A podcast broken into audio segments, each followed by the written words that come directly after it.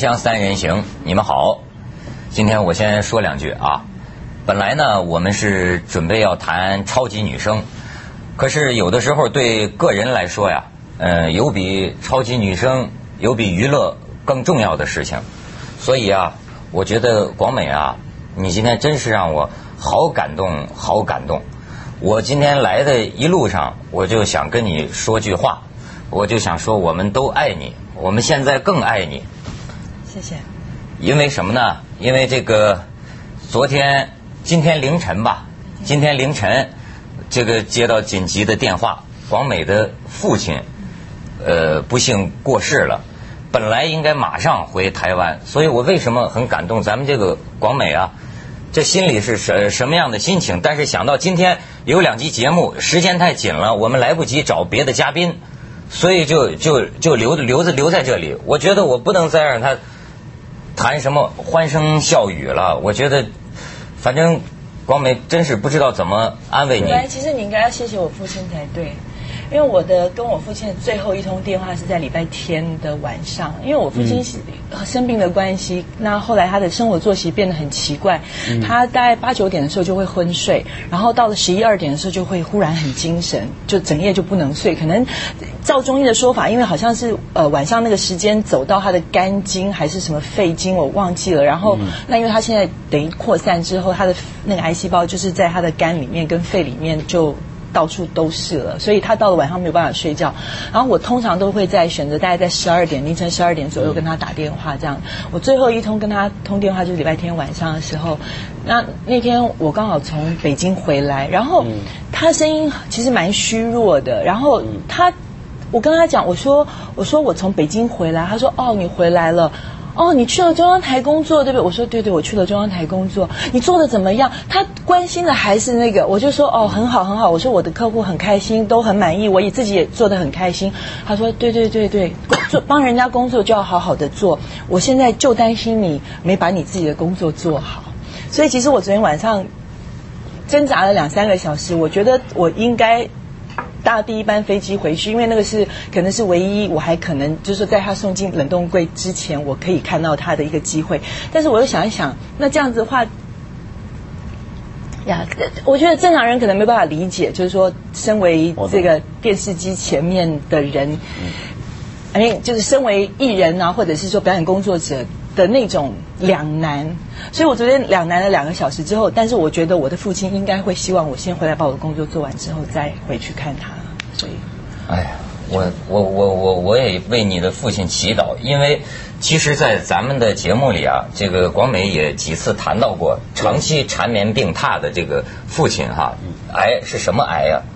他三年前是胆管癌，然后后来就等于扩散了，就是。全就是等于整个那个胸腔啊，淋巴，这都有淋巴、肝脏，然后呃那个肺里面，他肺大概一半都已经是都被肿瘤占据了。所以我一直记得你就好几次讲到这个这种太痛苦了啊。对。所以我恍惚间我就觉得他都是我们这个节目这个锵锵这个家庭里的一个成员了。对，虽然没有从来没见过啊，也没跟他说过话，他他都见过你们。是吗？但我常常也听到，因为跟广美，比如说呃，在做节目也好，私下聊天也好，也常常就提到他父亲，就常常听到。刚才我还跟文道讲，就是我们这个年龄啊，今年听说好几出了，好像是就是一位又一位的父亲离开我们的这么一个时候，真是让人觉得，你你听到的时候是是想到什么？我不晓得，我觉得我比我自己想象来的坚强很多。我我没有，我没有，我我我以为我会崩溃掉，但是我没有，因为其实其实我在去北京前的两个礼拜，我回了台湾，那时候我人在伦敦，然后也是我父亲进医院急救，然后那其实那个是大概三个礼拜前的事情，我就直接从伦敦就。什么都不管了，我就飞回台湾去。那天我父亲昏迷了两个晚上，那其实那个医生已经来告诉我说：“你们准备一下吧，可能就是今天今天晚上或就这一两天了，你们就要准备。”但是我父亲很很坚强，他就半夜三点钟就出了一身大汗，忽然就醒来了。我就很高兴，跟我所有朋友讲说：“我爸爸醒了，我爸爸醒来。”但是还是很多人很悲观，就告诉我说：“啊，那个是回光返照。”回光返照通常只有几个小时，我父亲接下来的三四天非常精神，讲话中气十足，而且能吃能喝又能拉。我不晓得从那个时候开始，我就有一个很坚强的信念，我觉得他会长命百寿，他应该会撑过去。我不晓得，虽然我不去，我不想去想他那所谓的癌细胞怎么样。那个，我觉得病人的意志力其实是很重要的。然后很奇怪的，就那个时间就会有很多身边的朋友就会跳出来。然后其实有位珠海的一位唐，我一个以前的朋友唐唐先生，他也很好。他听到，因为他其实打电话来找我别的事情，然后我跟他讲，我说对不起，我现在处理不了我父亲生病。他立马就说，哦，我认识一个。神医呀，然后就立马就是帮我从云南那边千辛万苦的帮我把托人托不认识的人帮我把那些药带回台北，就这么一路从云南，然后到珠海，再到转转这样子转一路转回台湾。就说这其实这些人大部分的人我都不认识他们，但是就很温暖，真的很温暖，就是。后来帮我带回东西到台湾的人，其实我都不认识他们，他们就就说啊，呃，药已经帮你带回来了，祝你父亲早日康复。我就会觉得说，这些我我觉得我父亲是个好人，所以他会遇到很多这种这种这种拔刀相助的事情。你这个时候作为女儿哈，你会不会想自己爸爸的这个一辈子过得好不好？是这个是我心中最大的遗憾。欣慰吗？我父亲。跟我，嗯，我我我觉得我的血液里面流了很多我父亲的那种 那种个性那种基因。我觉得我父亲不太说东西的，但是就是上一次就是我我们在我我上次回去在照顾他的时候，他就他就他从来没有交代任何事情哦。他像医生都会来讲，你们呃都安排好了吗？我说要安排什么？他说都交代了吗？我说要交代什么？他说：“总有些什么，他不好意思说遗言这两个字。他说总有什么事情要交代。”我说：“嗯，对我父亲来讲，他只担心两件事情。第一件事情就是我能不能嫁出去；第二件事情是两岸关系。”我说：“你父亲在还在政治方面？” 对，我告诉你，有一次我爸爸已经那种昏迷到不行，他还跟我哥哥讨论说：“你觉得有一天美国跟日本会不会联手打台湾跟那个中国？”就是说，我我都不晓得他到底是因为不清醒才讲这些话，还是因为他太清醒他才讲这些话。那个那一天是，嗯，其实我还有另外一件事情要宣布，觉得蛮那个的。嗯，那天是在我我父亲跟我哥哥讨论这些事情，是在我解决了他第一个心愿之后，应该这么说，因为呃，对我订婚了。嗯，我都没有跟公司任何人讲。那我也要非常感谢我男朋友。其实我后来才知道，原来其实我男朋友本来年底才要跟我求婚的，但是他一直很担心我爸爸撑不撑不下去，所以他在去今年七月十五号的时候，他自己跑到台北去，他都没有告诉我，然后他自己去见我爸爸，就是跟我爸爸提亲这样子。我我后来我，爸爸也很欣慰。我爸爸非常非常非常非常高兴。然后我哥哥跟我说，我爸爸两天没有睡觉，每天都坐在那边傻笑。然后，因为他解决了他第一个心里面的问题，他就开始想第二个问题了，就是这个大家的恩怨情仇啊，跟这些国际关系。所以他其实很可爱，他很可爱。嗯，哎呀，王文真是喜与悲啊！我觉得都是。是，这我现在心里也是这样觉得。其实我要难过什么？我我要难过的，其实只是为我自己难过，因为我失去我的父亲。但是其实我应该为我父亲感到高兴，因为他解脱了他肉体上的那种疼痛。他现在就是一半的时间是清醒的，一半的时间其实他很模糊，有点昏迷。他有点那个还不是昏迷，其实他大部分的时间都是醒着。他有时候就会。进入一种好像清醒但没意识的状态。他会一直，我以为他在看电视，因为那个医院的电视是在上，他不是，他就发呆。他就问我说：“你妈妈去天花板上面干嘛？”然后我那个时候我就开始会，我就知道说，可能他已经有一些嗯异于常人的那个幻觉还是什么东西。但是他三年前开刀的时候也曾经有过这样子的问题，就是有一些幻觉，可能太多的药。然后一会儿他又说：“啊啊，我脸朝下，我脸朝下，我脸朝上，我脸朝上，就是有这样的东西，我我看了我很心疼，我非常心疼。我觉得那种现在哄小孩这样，没有没有没有，我们脸都朝上，我们现在脸都朝上。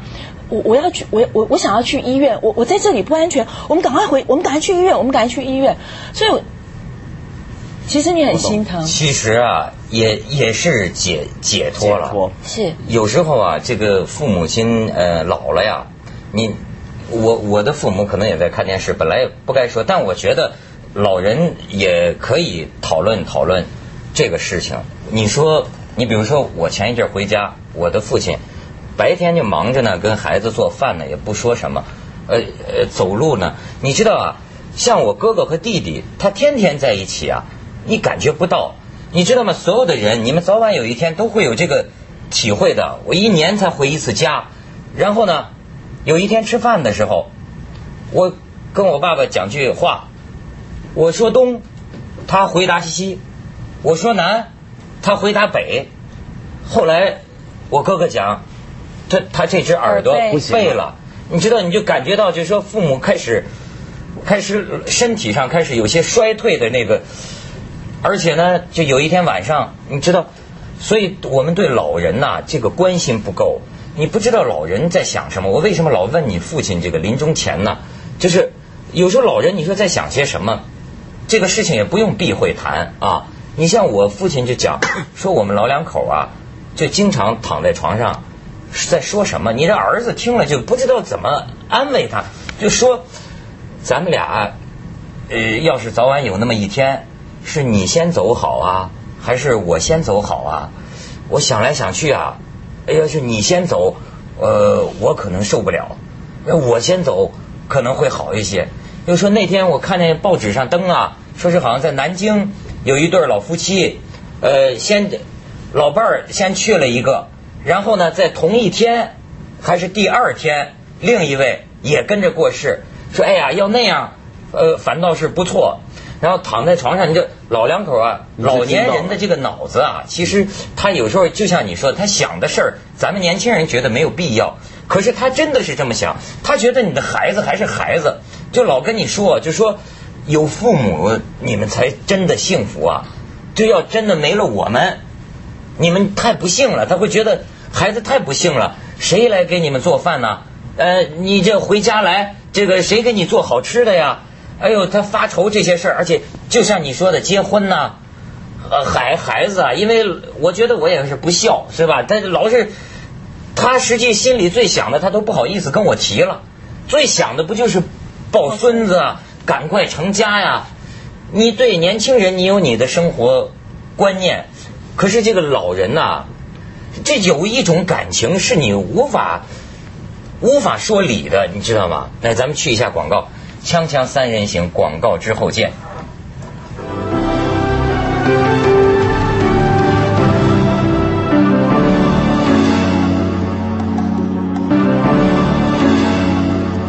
文道有什么想跟光妹说的？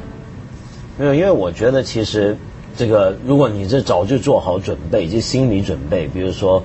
呃，既然已经是三年多的事儿了，因为这还不算是很突然，其实这个心理过程都已经慢慢铺好。虽然有一些愿望，就希望，比如说他能够啊，说不定能够长命百岁，能够撑下去。但其实那个呃，你自己给自己心上铺的那些路啊，都已经铺好了。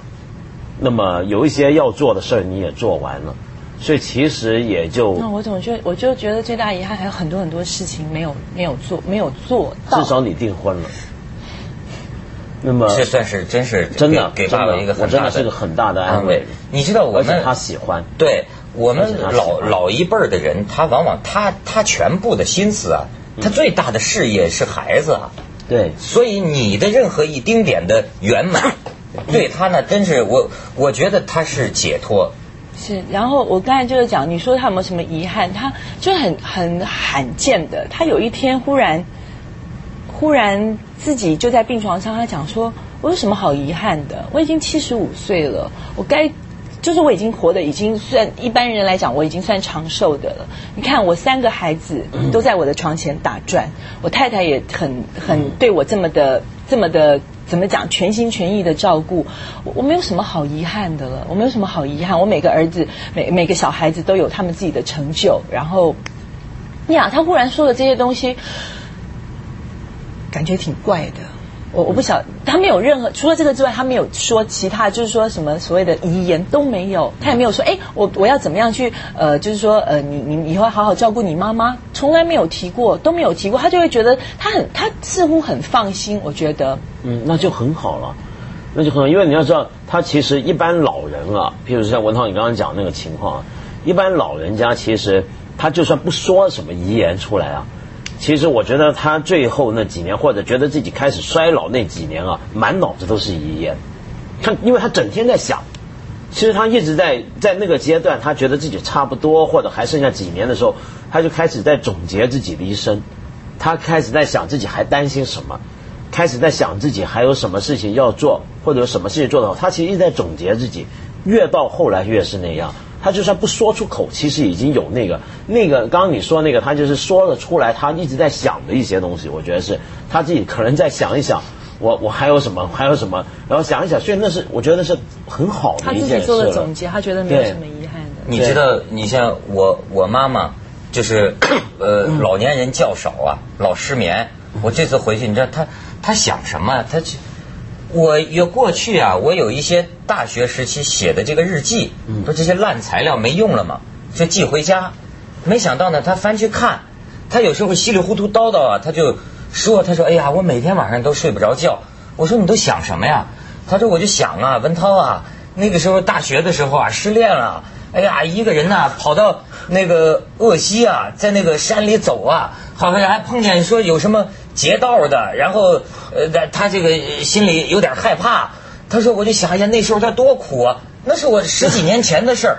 可是你看，这这这这这个老人家脑子里，他都是这个一幕一幕，不是他自己啊，是他眼里的这个孩子。我觉得好像对，而且最惨的是什么？就是因为老人啊，通常在社会里面都是跟社会的接触越来越少的人。你看到这个年纪，他的朋友。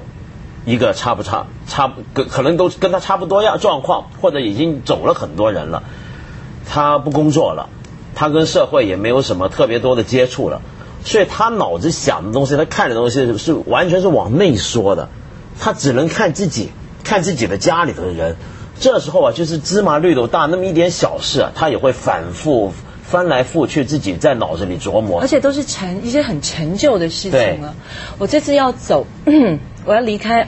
上次我回去两个礼拜，我要我看他情况稳定下来了，他就一直跟我，他一直跟我讲说我很内疚，我我我害你们都不能够正常的生活、正常的工作，因为我跟我妈妈还有我弟弟三个人，就是真的就是二十四小时这么倒着，大三个人这么倒，我我们三个人都已经真的就是那种行尸走肉那个样子，真的是累到已经不行。我爸爸自己就很内疚，一直这样讲。后来他开始情况稳定了之后，我就放心了。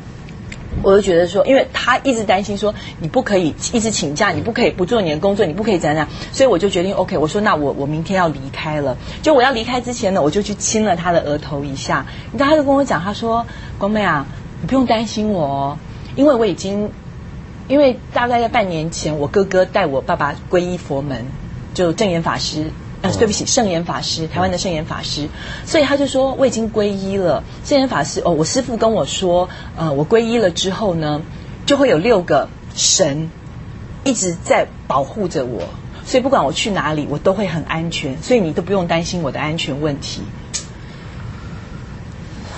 我觉得他，我觉得他太神，我觉得他太神奇了，他真的很神奇。然后。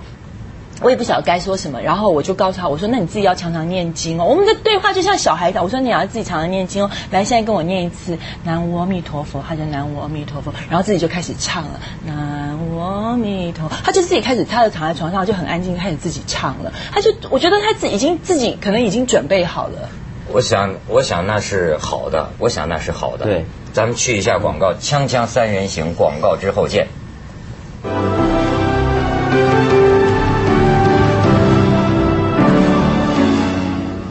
你刚才讲这点，我就很有感触。我觉着我们反正在大陆，我感觉长期以来哈，是一些没有人情味儿的主义在主宰着人们的心灵。就是临终啊，是需要关怀的。比如说很多老人，他实际上生活在对死亡的恐惧之中。这个年轻人呐，你很难了解的。你有时候，比如说我跟我父母亲说起来，我希我希望他相信南无阿弥陀佛、观世音菩萨、往生西方极乐世界，这有个支撑。可是我爸爸是共产党员，他说你那不是唯心吗？你那不是迷迷信吗？可是你知道，有的时候它不是真的，或者是假的，而是。人的心灵是需要信的，是需要信仰。什么叫精神支撑？如何让人有尊严的、安详的，能够接受生死，能够能够平安的去到另一个地方？这些东西啊，我们其实是太粗糙、太无知、太野蛮了。我觉得，就是对于少，比如说什么唯物哈，对于少数人来说，意志坚强的知识分子、革命家。他可以这种啊，就是这个很为，但是对于大部分贪生畏死的普通人来说，他的心灵啊是需要需要支柱的，需要慰藉的，需要慰藉的。你知道，我我我就是我跟跟我母亲还有我弟弟轮班的时候，会有三个人一起交接，一起在医院里面，他就会显得特别的开心。然后等到其中我们有一个人或两个人要离开现场了，你知道你会看到他那种无助的那种眼神。就会觉得，嗯，怎么有人要离开了？但是哎，又觉得，你们很辛苦，那你们就离开吧。所以我觉得就是说，他那种怕孤单、怕寂寞、怕就要没有人陪他了。他离开了之后，谁陪他呢？那如果说他心里觉得说，哦，会有六个神明一直保护着我，会的，他信就一定会的，他一定是去了更好的地方，宝贝。